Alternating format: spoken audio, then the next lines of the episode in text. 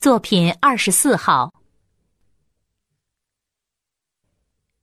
十年，在历史上不过是一瞬间，只要稍加注意，人们就会发现，在这一瞬间里，各种事物都悄悄经历了自己的千变万化。这次重新访日，我处处感到亲切和熟悉，也在许多方面发现了日本的变化。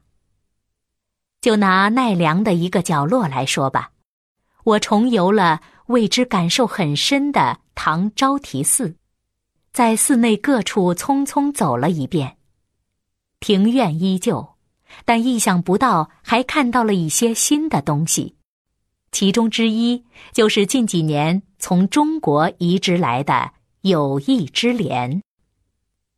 在存放鉴真遗像的那个院子里，几株中国莲昂然挺立。翠绿的宽大荷叶正迎风而舞，显得十分愉快。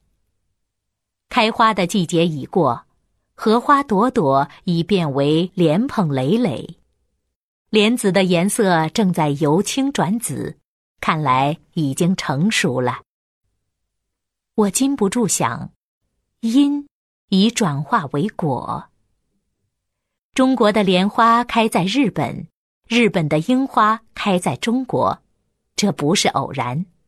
我希望这样一种盛况延续不衰。可能有人不欣赏花，但绝不会有人欣赏落在自己面前的炮弹。在这些日子里，我看到了不少多年不见的老朋友，又结识了一些新朋友。大家喜欢涉及的话题之一就是古长安和古奈良。那还用得着问吗？朋友们缅怀过去，正是主望未来。瞩目于未来的人们，必将获得未来。我不例外，也希望一个美好的未来。为了中日人民之间的友谊。